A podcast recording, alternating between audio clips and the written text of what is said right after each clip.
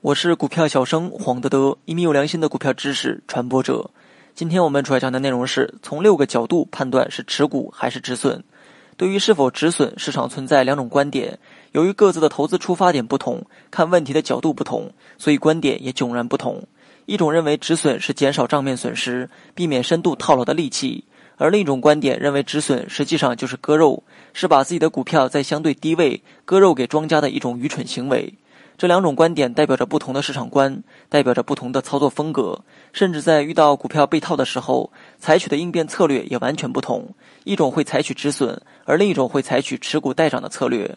投资者在买入股票被套之后，都需要在卖和留之间做出一个选择，也就是在止损和持股之间做出选择。具体如何抉择，可以参考如下标准：第一，分清楚造成套牢的买入行为是投机性买入还是投资性买入。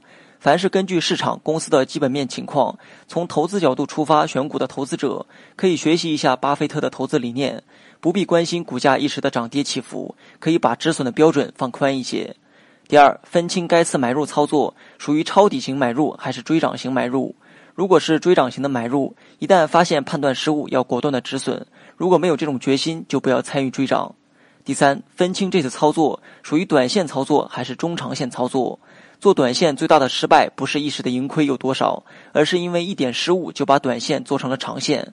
不会止损的人不适合玩短线操作，也不会成为所谓的短线高手。第四，分清买入时大盘处于较高的位置还是处在较低的位置。大盘位置偏高，市场中获利盘较多，股民们得意洋洋、夸夸其谈的时候，一旦有利润回撤，就得考虑止损的问题。第五，分清大盘和个股的后市下跌空间大小。后市下跌空间大的要坚决止损，特别是对于一些前期较为热门、涨幅巨大的股票，这部分股票短期出现的暴涨都是资金在炒作，并非自身估值增长所带来的上涨。炒作过后必将一地鸡毛。操作这类股票一定要有很强的止损意识。第六，分清主力是在洗盘还是在出货。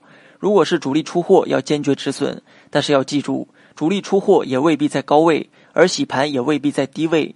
但主力洗盘往往都伴随着一定缩量，而出货伴随的是放量。好了，本期节目就到这里，详细内容你也可以在节目下方查看文字稿件。